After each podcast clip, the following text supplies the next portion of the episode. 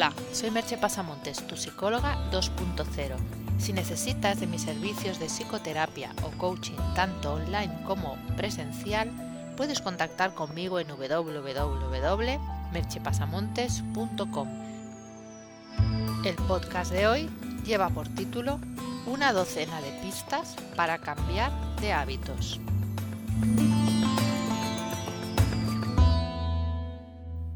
No es la primera vez que hablo de los hábitos, pero es que cambiar un hábito o introducir uno de nuevo es muchas veces un reto mayor del que podríamos pensar. Los seres humanos somos animales de costumbres, sumamente rutinarios.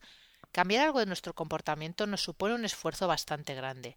Pero si sabes cómo hacerlo, si utilizas pequeños trucos, puedes conseguir hacerlo con un esfuerzo menor. Así que toma nota de estas ideas y luego no digas que no pudiste hacerlo porque no sabías cómo. Primera, empieza por el menor cambio posible. Si tratas de hacer un gran cambio, todo tu día se resiente. Y eso es difícil de sostener, te sientes incómodo, perturbado. Pero si tú consigues hacer un pequeño cambio, que ya lo hablamos en otro podcast, algo que casi no se note, incluso insignificante, tu incomodidad va a ser mínima. Tratar de ir cada día al gimnasio puede ser muy duro, pero hacer 15 minutos de ejercicio al día, ni que sea dando un paseo, es bastante sencillo de conseguir.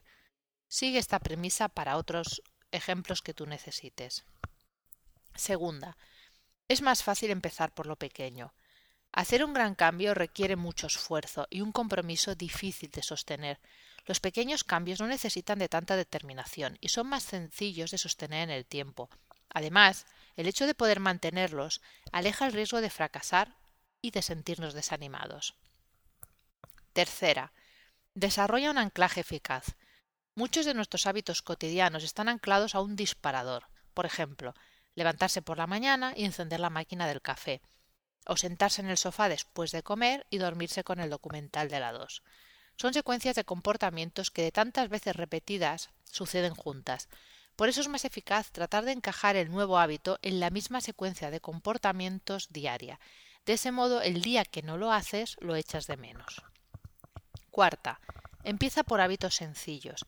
No empieces por querer cambiar comportamientos demasiado complejos. Lo que queremos conseguir es el hábito de cambiar hábitos, así que empieza por cosas sencillas y las que te sientas motivado. Quinta, descansa y come bien. Si duermes pocas horas o tienes una alimentación que no te permite estar enérgico, te será muy complicado acometer un cambio por pequeño que sea. Un descanso adecuado sienta las bases para acometer los cambios que queramos realizar. Sexta, vigila tu diálogo interno. Cuando empieces con tu nuevo hábito, vigila qué te dices a ti mismo. Si estás todo el día repitiendo frases del tipo no lo conseguiré, esto es muy duro, no soy bueno cambiando hábitos, vas a terminar desanimándote. Intenta no facilitar el hecho de ponerte excusas. Séptima. Decide cómo vas a luchar contra el boicot interno. La mayoría de nosotros nos conocemos lo suficientemente bien para saber cómo vamos a boicotear nuestras acciones. Antes de empezar el nuevo hábito, examina cuáles van a ser los posibles boicoteos y decide cómo actuarás cuando surjan. Y luego, aplícalos. Octava. Crea un entorno que facilite el cambio. Si queremos hacer un cambio, lo mejor es que nuestro entorno sea facilitador. Por ejemplo, iniciar una dieta justo antes de las Navidades no es una buena idea, ya que esas fiestas empujan a comer de más. Piensa en el entorno que más puede facilitar el cambio y trata de crearlo.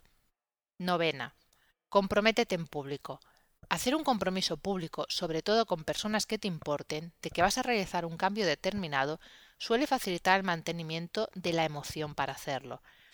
También han salido aplicaciones que permiten anotar los avances en algo, por ejemplo, kilómetros recorridos, y compartirlos con otras personas. Suelen fomentar una especie de competitividad sana que te anima a seguir en ello. Décima. Reajusta cuando sea necesario. Si bien el cambio se empieza por algo pequeño, conforme avanza el proceso se va produciendo un incremento en la duración o la intensidad. Puede suceder, no obstante, que haya un punto en que ese incremento produzca que ya no nos sea agradable o ventajoso mantener el hábito. Si eso sucede, hay que analizar lo que está sucediendo y ver si conviene volver durante un tiempo a la fase anterior o bien quedarse en ese estadio. Mejor 20 minutos de ejercicio diario, aunque tu objetivo fueran 45, que nada. Undécima. Busca un premio. es bueno buscar un premio o serie de premios para reforzar los hitos. Sé que puede parecer un poco pauloviano, pero es que gran parte del aprendizaje se realiza de esa manera. Si reforzamos aquella conducta que queremos instituir, incrementamos la posibilidad de conseguirlo. Duodécima. Fortalece tu autoconfianza. Esto sería a la vez camino y resultado. Conviene ir sintiéndose más confiado en las propias posibilidades durante el proceso de cambio, confiar en que somos capaces de hacerlo si sabemos cómo, y a su vez, conseguirlo refuerza nuestra voluntad y la confianza en nuestras propias capacidades. Si tienes en cuenta todos estos pasos y no logras cambiar o iniciar un nuevo hábito, no te engañes más, no estás motivado para hacerlo. Te dejo con una pregunta. ¿Estás predispuesto para cambiar tus hábitos? Hasta aquí el podcast de hoy. Puedes encontrar más información sobre lo hablado en el podcast o sobre mis servicios profesionales en www.merchipasamontes.com. Nos escuchamos en el próximo podcast. Bye bye.